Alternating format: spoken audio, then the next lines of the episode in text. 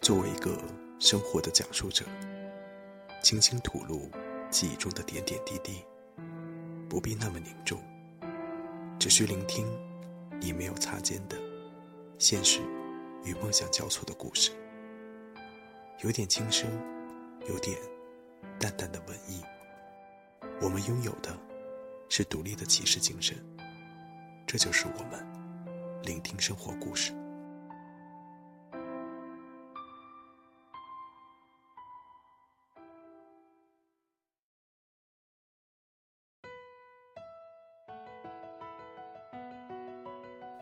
聆听们，大家好，先和大家道个歉吧。上一期由于生病，声音不太好，但没有放鸽子，还是值得表扬的吧。很多朋友都问我从事什么工作，这个不能全说，但今天的故事和我其中一个工作的领域有关。今天故事的名字叫做。金色诱惑之崛起，聆听们看过《华尔街之狼》吗？虽然表现的有点夸张，但那迷人的金色瞬间揭开了所有伪装。别跟我说你不喜欢，那只能证明一点，你没有能力得到。好了，我不喜欢说教解释，因为时间有限，用戴斯的故事告诉大家金色。有多么诱惑吧！从北京某名校金融系毕业后的 Daisy，在众多竞争中，终于拿到了一家上海投行实习的 offer。工作地点在上海，薪水不低，而且是在销售部门，而不是在苦逼的投行部，这让他很开心。说来惭愧。虽然 Daisy 在学校的成绩一直在前十名，但是社会经验极少。拿到实习 offer 的时候，只有一套职业套裙，两套白衬衫，而且还没穿过黑丝。至于 Daisy 的长相，差不多能打八十分吧，不丑，也不算大美女，而且她大三的时候很不会打扮。大部分时候素面朝天，而且发型也是学生的马尾辫，自认为没太多女性魅力。既然拿到实习了，听说投行里面都很 fashion，而且他要去的那家投行的美女还不少，当然要学习一下打扮。所以接下来两个月除了学习，几乎都在钻研各种职场着装。化妆、发型，衣柜里一下子多了一倍的衣服，也第一次学会了穿黑丝配高跟鞋。有时候还真羡慕男生呢，他们从学生转型为职业人，除了穿上西装以外，似乎不用别的准备。六月底，期末考试结束了。实习单位给 Daisy 订了机票，并且安排了在上海两个月的住处。那是很不错的酒店式公寓。金融界果然就是有钱，习惯上这样子的生活，慢慢就无法自拔了，一点一点的陷进去。到后来，他甚至觉得自己已经无法适应投行圈子之外的世界了。实习不到一个月。Daisy 果不其然地陷入了跟自己上司的情网。为什么说果不其然呢？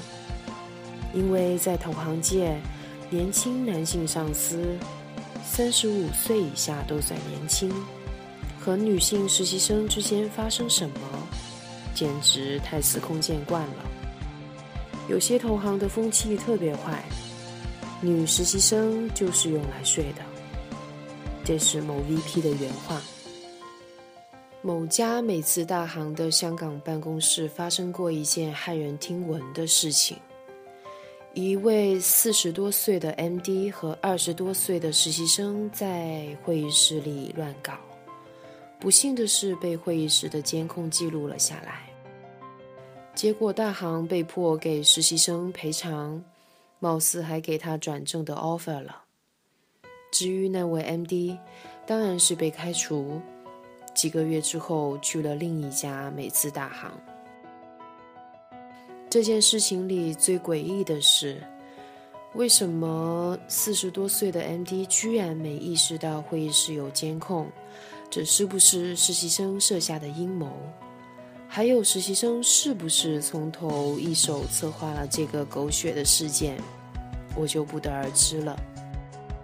Daisy 实习的那一年，正好遇到百年不遇的金融海啸的开始。虽然还没有出现投行倒闭，大家却意识到情况不对了。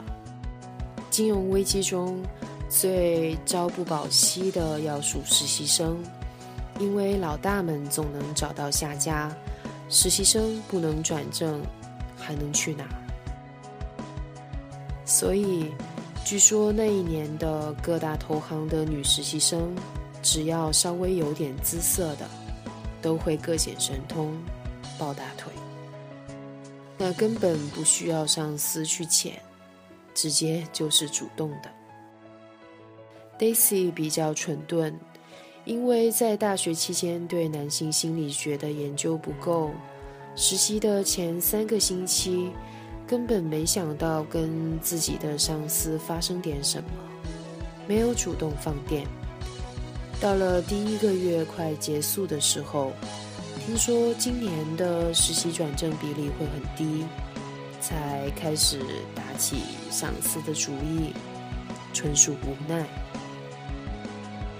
嗯，下面说说我的上司吧，目测不到三十岁，后来证实其实只有二十七岁，戴个无框眼镜，我喜欢那个眼镜。头衔是 associate，也就是经理。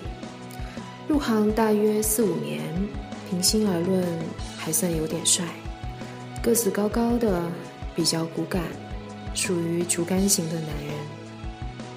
我的上司叫 Peter，大陆人，不过在美国拿过一个 NBA 学位。Peter 说话的时候声音很好听，不那么大声说话。很斯文，而且觉得懂的东西很多。第一次见他的时候，他很耐心的指导我怎么开展工作，聊了三十分钟有余吧，我一点都不紧张了。说实话，遇到 Peter 这样的导师算我的福气。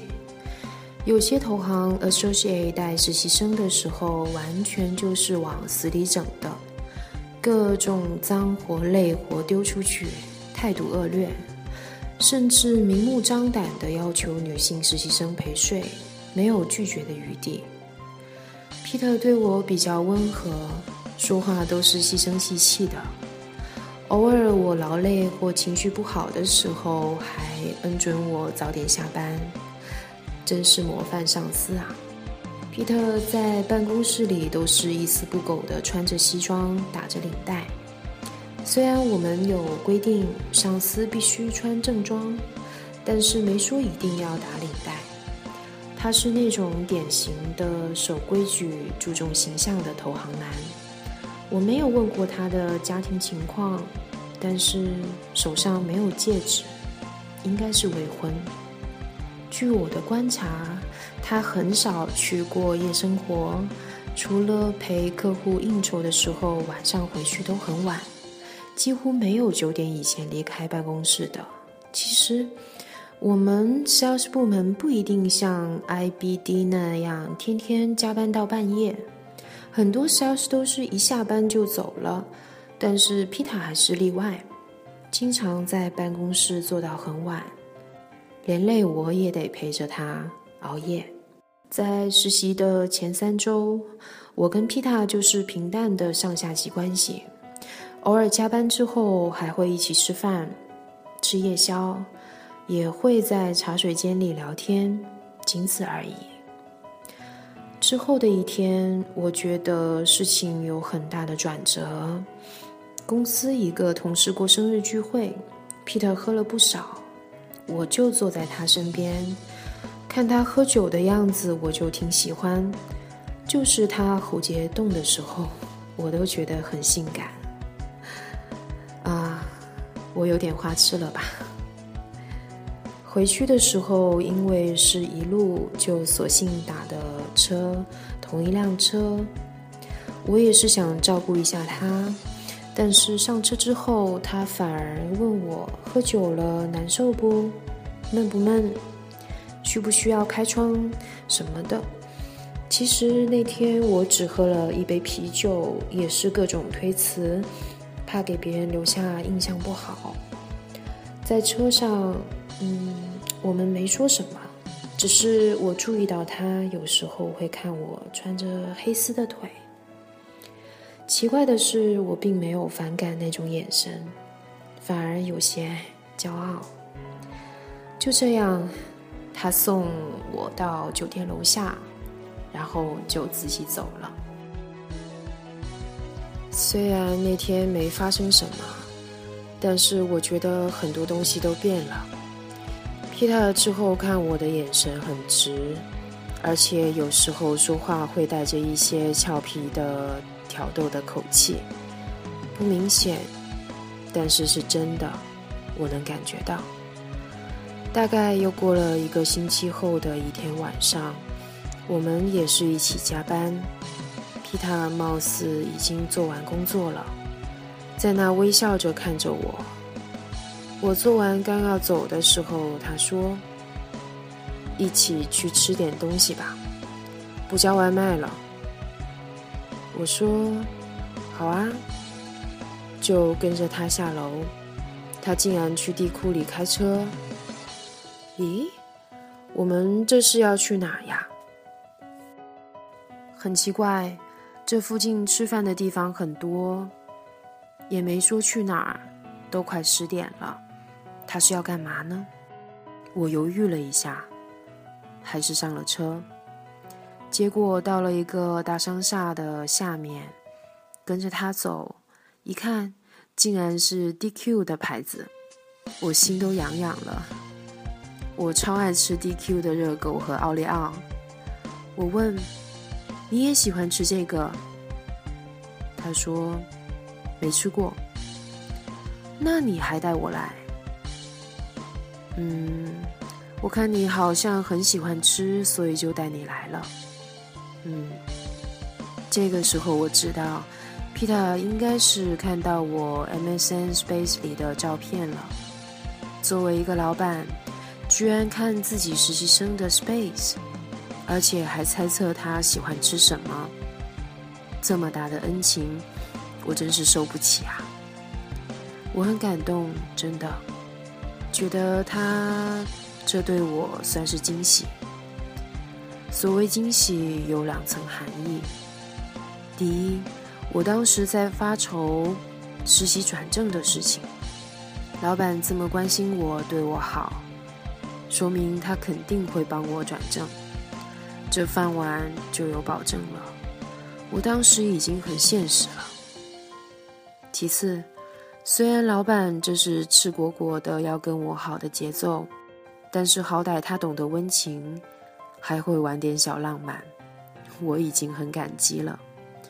要是碰到那些直接叫我去他家，我还真不知道该怎么应对。那个 DQ 店离我住的酒店式公寓是那么近。吃完皮塔说送我回酒店，他的原话是：“我就送你到楼下吧。”没说送我回家，楼下两个字还是给人安全感的。到这里为止，皮塔还是很 nice 的，他没有任何强迫我的打算。接下来就完全是我自己的投怀送抱了。到了酒店楼下，皮塔目送我下车，然后做事要开走。我问他：“等等，你去哪里？”他说：“回家。”我说：“这么晚你自己回家不会很累吗？”他等了几秒，说：“是很累啊。”要不你上来坐坐，我泡茶给你喝。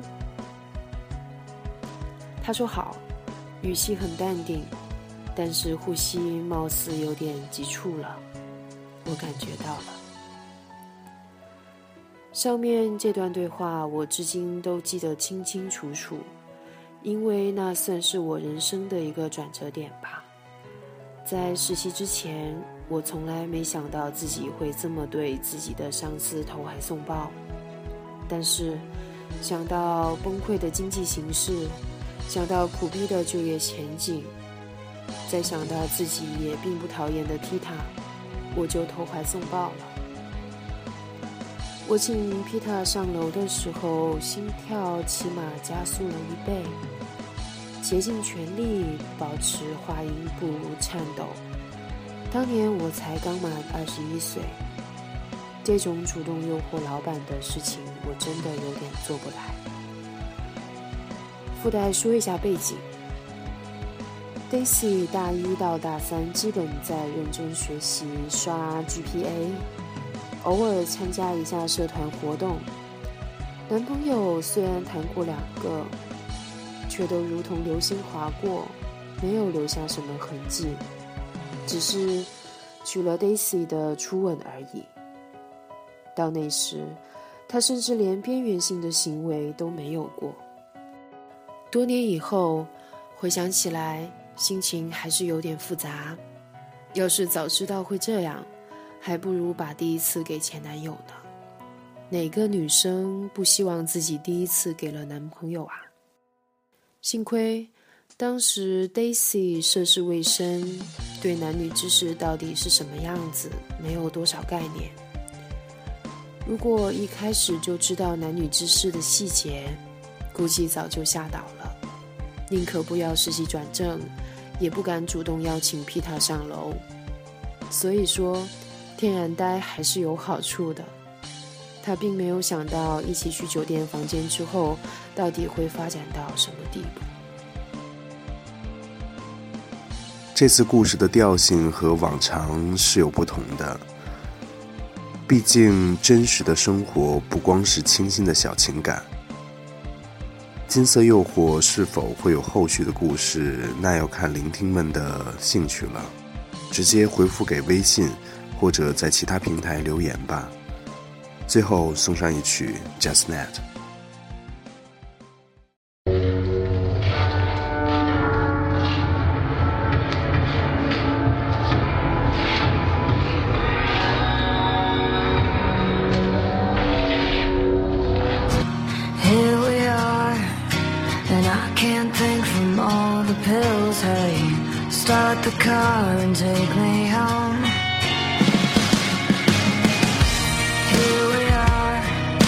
And you're too drunk to hear a word I say. Start the car and take me home. Just tonight,